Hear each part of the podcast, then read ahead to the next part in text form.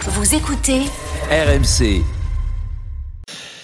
Qui a dit C'est une honte absolue, c'est l'une des pires performances à laquelle j'ai pu assister. Les joueurs devraient rembourser les supporters qui ont fait le déplacement.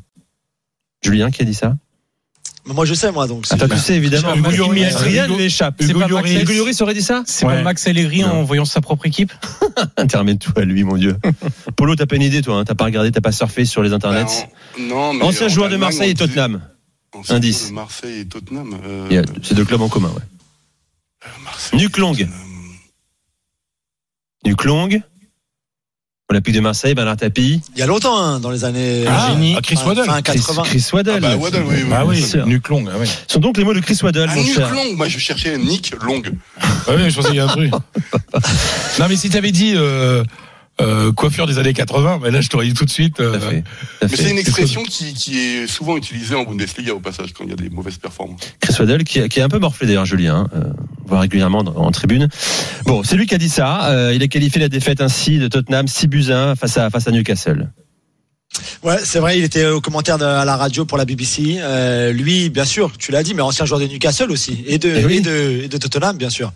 Euh, donc il était bien placé pour, pour en parler, euh, cette humiliation absolue. Bien sûr, on parlera tout à l'heure de la, la masterclass de Newcastle parce Ouais. qu'il mérite beaucoup de, euh, de crédit et de, et voilà, pour, pas simplement pour cette performance-là, mais pour toute la saison qu'ils ont fait, le travail qu'ils sont en train de faire à Newcastle avec Eddie Howe, les joueurs, les propriétaires saoudiens aussi, euh, bien sûr, mais mais mais il faut commencer par l'humiliation absolue de Tottenham, qui était mené 5 à 0 après 21 minutes de jeu, euh, hallucinant, du jamais vu dans l'histoire de la Première Ligue. Enfin, je pense qu'il y a très peu de championnats où tu vois deux deux grosses équipes. Hein. C'était quand même euh, quatrième contre cinquième, une dans la bataille pour la, pour le, pour les places en Ligue des Champions la saison prochaine.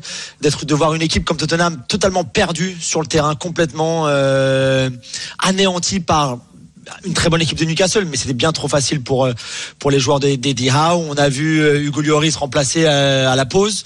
On a vu un Attention, sur changement blessure ou pas? Faut préciser parce que lui parle d'une blessure. Oui, oui, oui. Alors, je pense qu'il y a un peu de tout. Euh, je pense que lui était vraiment euh, a eu honte, était vraiment embarrassé. Je pense qu'il n'était pas, il était pas prêt à 100% de toute façon. Euh, je pense que fallait changer quelque chose quoi qu'il arrive.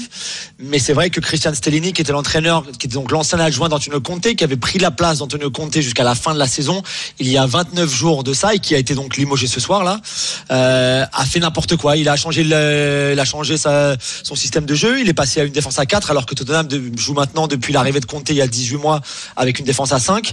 Euh, donc pourquoi changer maintenant? Ça n'avait aucun sens. Encore moins dans un match pareil à l'extérieur contre une équipe qui joue très très bien à domicile, une équipe de Newcastle qui est même s'il avait perdu contre contre Aston Villa le week-end précédent est en pleine forme. Donc c'était déjà ses choix à lui, à Stellini, étaient ridicules. Je pense qu'on le reverra plus jamais en tant que numéro un sur un banc de touche. Je pense qu'il a montré ses limites là pendant ces, ces 29 jours. À, à tenir 29 jours comme entraîneur d'une équipe d'un des grands championnats, je- encore une fois, je pense que c'est un record ou pas loin d'être un record. Et donc c'est Ryan Mason. En fait, c'est le l'adjoint de l'adjoint du de Conte d'avant, l'adjoint de l'intérimaire qui devient lui-même intérimaire jusqu'à la fin de la saison. Enfin, c'est du grand n'importe Il y avait déjà sûr un intérim, non, quand Mourinho est parti? C'est bien ça, hein C'est ça, exactement, ouais, juste avant la finale de la prématurément. C'est ça. Tout à fait, ouais. bon. Mais, mais, mais sincèrement, je- Nico, voilà, il faut aussi dire un grand bravo à, cette équipe de Newcastle qui est vraiment une, équipe magnifique à voir jouer. On parle souvent des entraîneurs dans notre émission et il y a, plusieurs critères pour juger des entraîneurs. Il y a les résultats, bien sûr, euh, avec les trophées que tu peux gagner. Il y a le style de jeu aussi, chacun a le sien, euh, qu'on aime, qu'on n'aime pas, peu importe. Mais il y a aussi la faculté de ces entraîneurs-là à faire progresser les joueurs individuellement. Et je pense Howe est en train de montrer pourquoi il a eu pourquoi il fait du si bon travail à Newcastle bah Parce qu'ils ont des résultats déjà. Ils vont accrocher la Ligue des Champions pour la première fois depuis 2002. Ils ont perdu cette finale de Coupe de la Ligue contre, contre Manchester United en montrant un petit peu leur inexpérience à ce niveau-là, de ce genre de, match-là. Ils jouent très bien au football, comme on l'a vu. Ils pressent bien. C'est collectivement, c'est bien. C'est tout. C'est vraiment agréable à voir. Et puis individuellement, quand tu vois le, les progrès d'un Joe Ellington, par exemple, que Polo a Mhm. connu en Allemagne, quand il jouait numéro 9, aujourd'hui dans un rôle de numéro 8, enfin un peu couteau suisse parce qu'il joue partout finalement. Même Alexander Isak, que, que, que Fredo connaissait de, de la Real Sociedad. Mhm, quand tu bon vois même un Joe Willock, même, même Bruno Guimaraes, le Bruno Guimaraes de Newcastle aujourd'hui est, est encore bien meilleur que celui de Lyon, que de, de nos époques lyonnaises, nous en Ligue 1. Donc voilà, individuellement, collectivement, c'est vraiment magnifique ce qu'Edia est en train de faire c'est vrai qu'on imaginait que les Saoudiens Quand ils prennent le contrôle de ce club, allaient Ouais. dépenser à tout va. Bon, n'oublions pas quand même qu'ils ont mis 50 millions pour Guimarães, 70 pour Alexander Isaac. On n'est pas dans un Ouais. délire, si tu veux, Non, type non, non. Chelsea ou, ou City aussi. Euh, c'est c'est contrôlé, c'est C'est réfléchi. pour ça. Ouais, non, mais Ou le PSG, hein. c'est le étonnant. C'est- c'est-. C'est étonnant parce que parce que voilà, monter, enfin euh, éviter la descente comme ils l'ont fait euh, Ah oui. l'an dernier, parce que l'an dernier c'était ça. ouais. Mais ils avaient recruté des joueurs pour éviter de descendre. Et je me trompe pas, hein, Julien. Et, Ouais, je trouve qu'il y a beaucoup d'intelligence en fait dans, dans cette manière de faire. Ce- le problème, c'est moi, euh, moi, ce qui me gêne dans, dans, dans, dans les, dans les, quand il y a des pays comme ça qui mettent beaucoup d'argent, c'est pas, euh, c'est pas qu'ils mettent beaucoup d'argent, mais c'est qu'ils fassent n'importe quoi avec cet argent. Que ça devient ridicule. Après, si c'est bien géré, euh, je vois pas, ça, ça me Après, pas si, trop. il y a toujours le débat euh, politique, géopolitique, sur l'éthique. Bah, ça, mais de ça, confier ça, un club anglais à, ça, à un ça, régime. c'est- euh, ça, euh, c'est, c'est, ça, c'est évident. Mais, une guerre. ouais. mais après, là, on, on a quand même un, des choix sportifs Notamment. qui sont. On n'est pas dans le bling bling à Newcastle. Bah, C'est-à-dire que non, t'as vu tout à l'heure, encore. sans flamme, ils n'arrivaient pas à citer plus de encore. 4 joueurs non, Newcastle. Ça serait marrant. Non, mais pas encore. bling Dans une ville comme Newcastle, ça serait marrant, non D'être Dans le bling bling. En plus. Non, mais c'est vrai, Ouais. Polo. Non, mais, mais après, ils, vont se qualifier maintenant pour la Ligue des Champions. Ils, sont- ils ont six points. Ils ont six points d'avance sur Tottenham, qui est donc cinquième. Même si Brighton a des matchs en moins, ils pourraient mettre un petit peu de suspense là-dedans. Normalement, le top 4 devrait être le top 4 qu'on a euh, en ce moment. Donc Newcastle accrocherait la Ligue des Champions, on l'a dit, pour la première fois depuis 20 ans. Qu'est-ce que tu fais maintenant sur le, tr- sur le marché des transferts? Tu peux aussi y aller avec cette équipe-là et elle, elle peut peut-être avoir quelques résultats intéressants. Mais il y aura aussi cette tentation à vouloir aller chercher des joueurs euh, Mmh. avec peut-être plus d'expérience en Ligue des Champions. Donc ce sera intéressant de voir cet été ce qu'ils vont faire sur le marché des transferts. Mais juste pour finir sur Newcastle, ce qui a été pour moi clé, et on, on- et on va parler quand on parlera du Bayern avec Polo, de la, la relation importante entre bon, tes propriétaires, c'est sûr, ou ton président, on va dire, ton directeur sportif surtout, et ton entraîneur derrière.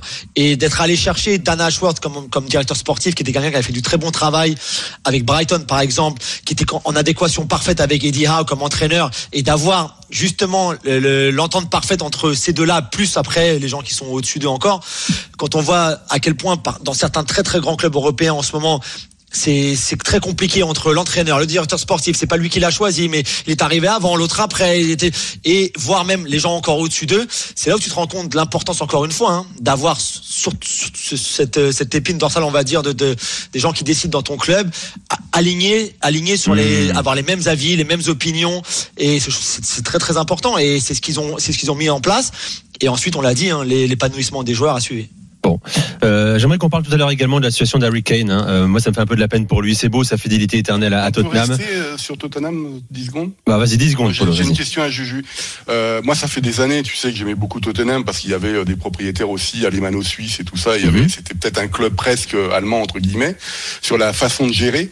Mais est-ce que c'est pas aussi les limites? C'est-à-dire qu'il y a eu la finale de Ligue des Champions évidemment, mais le titre ils peuvent pas. Et donc il y a un moment, si tu veux, quand ton équipe est un peu moins bien, au-delà du fait de choisir un bon ou un bon ou un mauvais entraîneur, fait que ton plafond de verre est là et tu ne peux que finalement que chuter. Et, euh, Il y aurait pas un truc comme ça à Tottenham quand même? Si, si, t'as raison. Si tu regardes d'ailleurs depuis cette finale perdue contre, contre Liverpool avec Pochettino, c'est la, pas la dégringolade, mais ils ont arrêté de progresser. Ils ont, c'est même, c'est même pas une stagnation, c'est, voilà, c'est, ça régresse en fait. Mais est-ce que, est-ce que c'était, est-ce que c'était logique, enfin logique, est-ce que c'est logique entre guillemets d'un club pareil?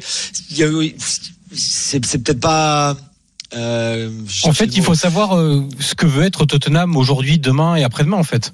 Est-ce ça. qu'ils peuvent être aussi, c'est pas juste ce qu'ils veulent être, parce qu'ils veulent gagner, bien c'est oui, qu'ils ils veulent veulent gagner, gagner. mais est-ce qu'ils peuvent gagner? Ça, j'en suis pas convaincu. Tu vois, et c'est pour ça, finalement, j'allais, j'allais dire, il y a- il y a- finalement, il y a très peu de, de novices qui remportent la Ligue des Champions. Et c'est peut-être pas, c'est peut-être pas accidentel, parce que c'est difficile à un moment aussi d'aller la chercher ça, celle-là. parlons de première ligue, Julien également. Euh, Tottenham n'a plus rien gagné depuis 2008. hein, c'est une coupe de la ligue. Ça fait 15 ans désormais, avec tout l'investissement qui a été euh, qui a été réalisé, le nouveau stade. Euh, on en parlait encore quelques années, et encore plus sous Pochettino, d'un club très ambitieux qui voulait bousculer l'ordre en première ligue. Il n'y arrive pas. Ouais. Non, ils, ont été proches, ils ont fini deux fois deuxième avec Pochettino, ils ont été dans la course au titre jusqu'à jusqu'à assez loin dans la saison, mais il a manqué un, il a manqué un petit quelque chose. Et le problème, comme on l'avait vu avec City, il faut un moment aussi un petit peu de réussite. Si le City de 2012 de Mancini qui gagne à la dernière seconde le but d'Aguero dont tout le monde se rappelle, euh, s'ils sont pas champions là, je sais pas ce qui se passe après. Moi, je sais pas si. Pellegrini il arrive et aussi champion, s'ils attirent Guardiola, peut-être que c'est la même chose, mais peut-être pas aussi. Et ben. Tottenham n'a pas eu un moment ce brin de réussite là qui aurait fait que peut-être ça aurait tourné en leur faveur et que le reste aurait été différent derrière. Ouais, mais l'ordre établi en première ligue, c'est pas le même que dans les autres pays, en fait. Tu veux le bousculer, d'accord, mais tu as un nombre d'équipes Il évolue, avec euh, des moyens financiers ouais, extraordinaires, ouais, beaucoup sûr. plus élevés que dans les autres pays. Hmm. Donc c'est difficile en fait. Si tu veux le bousculer, faut te mettre à cette hauteur-là de À la hauteur des de, de Liverpool, de, City etc. ces dernières années, exactement. Bon, Oui, sauf que c'est quand même toujours les mêmes qui sont champions dans tous nos championnats. C'est pas même chez toi, Yo. Tu vois, là, quand le Napoli pour la première fois depuis 90, je veux bien. Mais avant, ça a quand même été beaucoup la Juve, l'Inter. le- Ouais, bon, c'est ce que je dis. Milan, c'est- euh, L'ordre établi, il est plus Ouais. clair dans les autres pays qu'en ouais. Angleterre. Donc en Angleterre, c'est Bah, plus dur si te dit- oui, d'accord. Oui, ok, oui, pardon. Excuse-moi, dans ce sens-là, oui, tout à fait, tout à fait.